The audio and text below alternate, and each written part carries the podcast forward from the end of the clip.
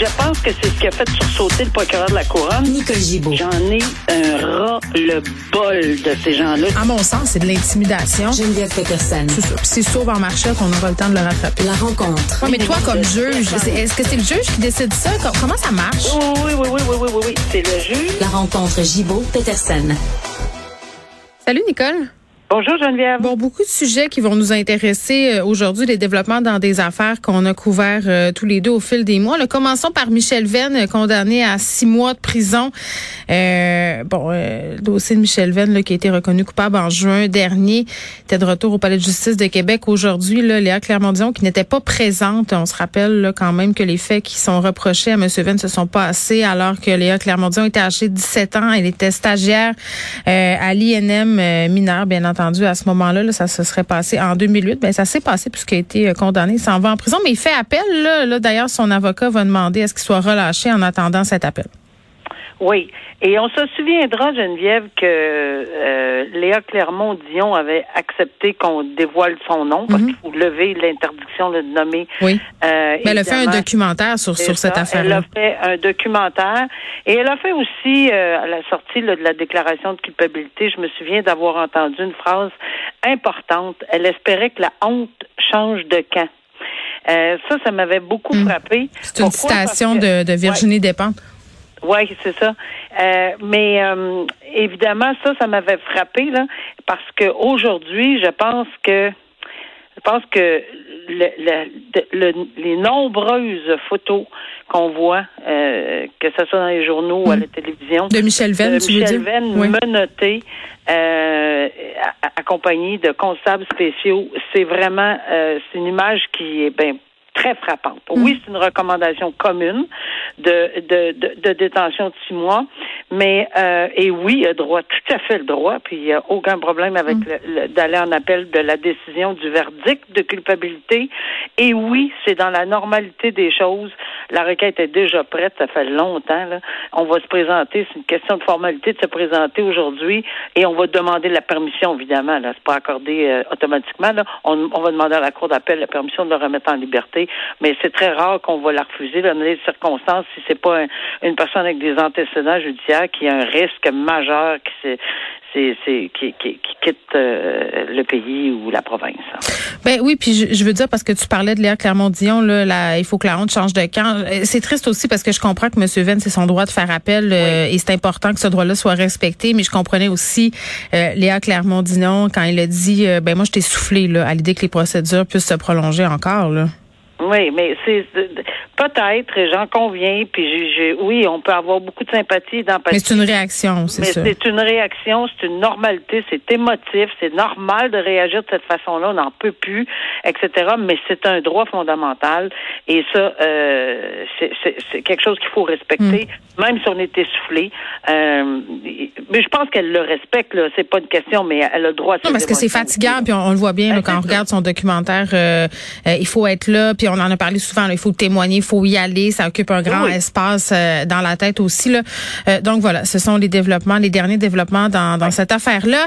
Euh, Michel Brûlé, maintenant, Nicole, là, une histoire qui a fait couler beaucoup d'encre. Éditeur Oui. qui a été reconnu coupable d'agression sexuelle. La victime a levé l'interdit de publication, là, donc on peut la nommer Gilles Côté. Euh, bon, euh, des faits qui se sont produits, là, des faits malheureux. Euh, Michel Brûlé a été condamné pour ça, je l'ai dit. On s'était parlé la dernière fois parce qu'il était au Brésil, était supposé de revenir et finalement a trouvé la mort dans un accident de vélo. Mais ce qui est particulier dans cette histoire-là, moi j'ai rarement vu ça, Nicole, mais Michel Brûlé parce que c'était un personnage haut en couleur, qui aimait bien un peu mythomane sur les euh, peut-être. Plusieurs personnes ont douté qu'il était vraiment mort. Il y avait plusieurs théories qui circulaient. On demandait, avez-vous vu les photos de son corps, qui l'a identifié? Et là, ce matin, la page qui a définitivement été tournée des PCP qui a accepté le certificat de décès, là, qui a été traduit du portugais au français. Corrélation aussi entre les empreintes digitales, euh, parce que les gens remettaient même en doute que la personne qui l'avait identifié était honnête. Oui. Puis, puis attends, encore, j'entends encore des gens qui disent, ouais, mais c'est un certificat de décès d'un autre pays. Est-ce qu'on peut vraiment se fier à ça? Il y a encore des gens qui y croient pas, Nicole.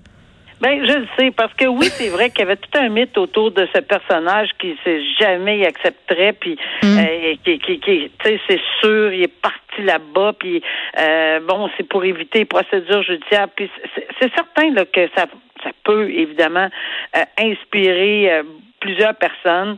Maintenant, il faut qu'il y ait une fin à, un moment donné au niveau judiciaire. Mm. Je pense que le, devoir, et je leur ai fait la même chose, le devoir de la couronne, le devoir du tribunal, c'est de s'assurer que les, les, les, documents, mm-hmm. euh, les bons documents, pas ou que ça vienne d'un autre pays, euh, c'est, pas là la question. La question, c'est pas que ça vienne d'un autre pays. Oui, ça arrive qu'il y a des gens qui meurent ailleurs qu'au Canada, là.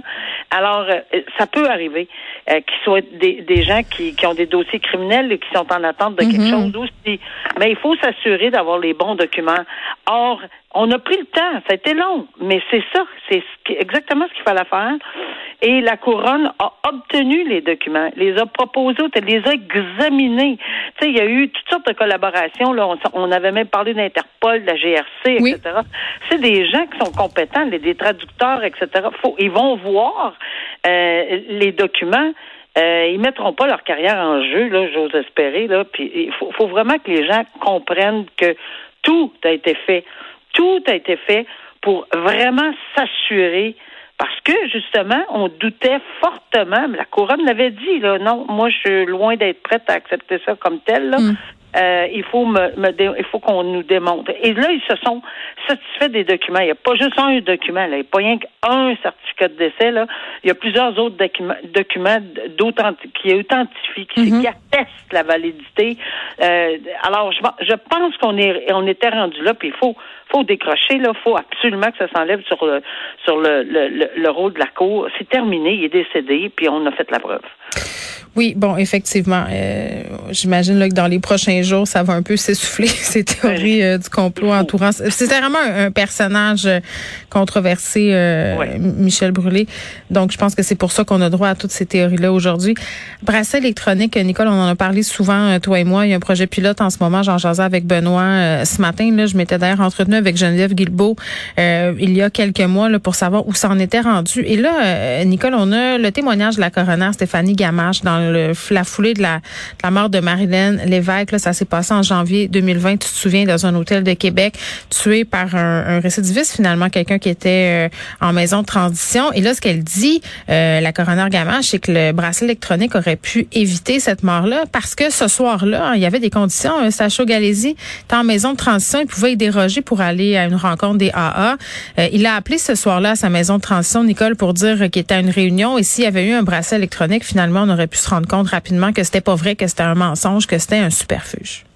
Oui, puis il y avait beaucoup, beaucoup d'autres manquements. Il y a eu un comité là, de. Ah, mais ça, on en a parlé, là, de pouvoir euh, autoriser euh, quelqu'un qui, qui, a tué une personne en contexte de violence conjugale à avoir des services sexuels dans des salons érotiques. Là. Que licence, là, on, l'a échappé, là. Clairement, là, ils l'ont échappé. Là. Il n'y a même pas là, de, peut-être que c'est désolant mm. parce que c'est une vie, c'est une personne qui est décédée, puis vraiment, ils l'ont échappé. Maintenant, il y a deux, il y a, deux faits, Quand on parle de bracelet électronique, un bracelet électronique dans le dans le contexte du rapport de la coroner Maître Gamache, c'est un, un bracelet électronique dans un contexte où on fait affaire avec les libérations conditionnelles et qu'il y a eu, il y a eu, c'est mm. une personne qui est accusée, non seulement accusée, condamnée. Et on, là, on est en train de se positionner dans, dans son dossier à elle ou à lui, là, éventuellement, pour une libération, une semi-liberté ou quoi que ce soit. Mais il est déjà condamné, cette personne-là. Oui, oui, c'est important, euh, c'est important de le souligner. Puis elle, elle dit même que dans le plan de libération là, des personnes qui auraient fait de la prison dans, pour des homicides en, lien avec la violence conjugale, ça devrait être systématique. Absolument. Mais ça, ça serait dans le cadre de libération conditionnelle. Euh, fédérale. Mais là, quand on parle de Mme Guilbeault, on parle pas de la même chose. Ici, on va parler de, de, d'un projet pilote pour des bracelets électroniques en mhm. matière de violence. Oui, ça, c'est avant. C'est quand l'indice de dangerosité est mesuré. Quand l'indice est, mesuré, etc. Mhm. Mais c'est parce qu'il existe le bracelet. C'est ce que peut-être qui va frapper l'imaginaire de tout le monde. Là. Mhm. On peut demander un bracelet électronique en ce moment, ça se fait. Ça se fait au Québec dans des dossiers. On l'a l'exemple parfait d'un dossier qu'on a discuté ensemble, toi et moi, la semaine dernière. Ernesto, euh, oui. Non, non, non, non. Le, le, monsieur qui est, qui est devant le tribunal pour le meurtre après 15 ah, ans. Ferrat. Ferrat. Ernesto, je m'en allais dire. Ernesto Ferrat, qui, lui, en 2019, a obtenu une libération provisoire. Là provisoire. Ben oui, c'est une accusation de meurtre, mais il n'y a rien là qui, qui empêche que ce soit en matière de violence conjugale. Rien. Alors, euh, les maisons euh, pour, pour euh, femmes battues et, qui s'occupent de ces gens-là, les cavacs, etc., je ne sais pas, j'ose espérer. Oui, ça se fait. Le problème qu'on a dans ce dossier, dans, dans, dans ce genre de bracelet électronique, il y a deux conditions. La condition numéro un, c'est que la couronne consent alors, souvent, la couronne va s'objecter à la remise en liberté en partant. Mhm. Il va y avoir une enquête, c'est le juge qui va décider. Et si la couronne s'entend, par exemple, avec la défense pour un bracelet électronique, ça c'est l'autre option, ben oui, il peut l'avoir, le bracelet électronique, parce qu'il va avoir un consentement de la couronne et de la défense, mais c'est assez frais.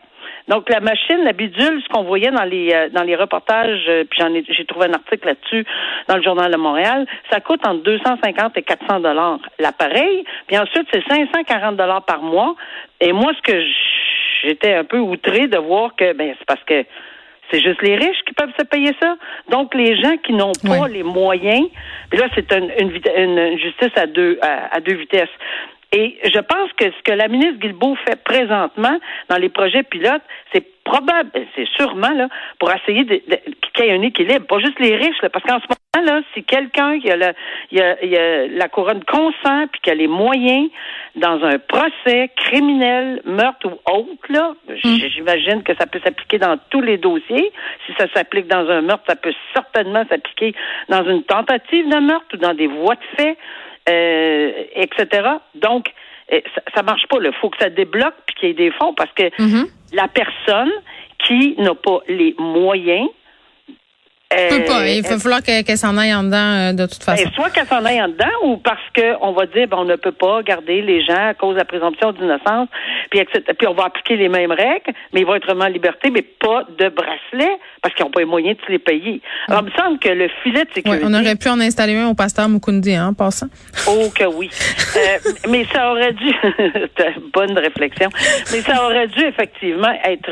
C'est dans ce sens-là. Il faudrait que ce soit pour tout le monde et non pas juste pour les personnes qui sont Un petit outil euh, bien, bien, bien, bien, euh, utile dans certains dossiers qui pourrait éviter euh, des morts atroces et, qui auraient pu être évitées comme celle de, de Marilyn Lévesque. Hey, dernier développement avec Luc Wiseman, Nicole, on apprenait là il y a à peine quelques minutes que le producteur déchu va tester la preuve de la couronne. Est-ce que tu peux nous expliquer qu'est-ce qui se passe? Oui, oui, ben c'est un, un ex, on, on s'exprime de cette façon-là lorsque on demande une enquête préliminaire. C'est dans des dossiers où effectivement euh, c'est passible de 14 ans et mhm. plus là. Euh, parce que maintenant, les enquêtes préliminaires ne peuvent pas, à, moins d'avoir euh, cette mhm. condition-là. Et donc, dans les circonstances, c'est l'enquête préliminaire. Donc, lui, est, lui est accusé d'avoir abusé d'une personne mineure sexuellement. Oui. oui, puis il y a de la production et... Porno juvénile, oui. Oui, etc. Il y a cinq, à, ma connaissance, il y a cinq chefs d'accusation mm. et oui, il y a droit à une enquête préliminaire. Donc, pour tester la preuve de la couronne, est-ce que ça se rend tout le temps jusque-là? Non. Souvent, on a beaucoup, beaucoup de matières qu'on remet, la couronne remet à la défense et ils ont besoin seulement d'entendre, ça c'est c'est 99,9% des cas, là, à l'enquête préliminaire, on a besoin d'entendre seulement telle ou telle personne. Et en l'occurrence, si on, on comprend qu'il va y avoir deux mineurs. Bon, euh, donc euh, ça c'est prévu cette étape-là l'été prochain. C'est ça, ça dure euh, deux jours. C'est fou quand même comment c'est long ces délais-là. Hein? tu sais, je pense à la victime entre autres qui doit attendre tout ce temps-là. J'ai un problème avec ça moi aussi là. J'ai de la difficulté surtout à moi quand il faut demander quand on demande une enquête préliminaire, il faut mm. donner la liste de tout ça puis évaluer les le temps. Mm j'ai de misère à comprendre qu'il faut leur remettre, en tout cas, mm. regarde, je connais pas les l'agenda des, des juges, des avocats dans ce mm. dossier-là, etc. Mais effectivement, là, c'est loin. Oui, puis euh, je souligne au passage que la victime va témoigner dans une salle à côté. Si on en parle souvent, là, toi et moi, des conditions de témoignage euh, des victimes alléguées d'agressions sexuelles, donc elle ne croisera pas. Important de le souligner parce qu'on entendait le procureur, la procureure de la couronne qui, on prend toutes les mesures nécessaires parce qu'on a dit qu'il faut qu'un témoignage soit rendu dans la paix, avec une paix intérieure, un calme et pas toujours avec le cœur qui débat parce qu'on sait que la personne est à peu près à 4-5 pieds. Mm ce que j'ai vécu souvent dans ma vie. Euh, même s'il y avait des paravents à l'époque, puis il y en a encore, mais on les, on les utilise moins, ben, on sentait la nervosité. la présence euh, de l'autre ah, côté du paravent. Exactement.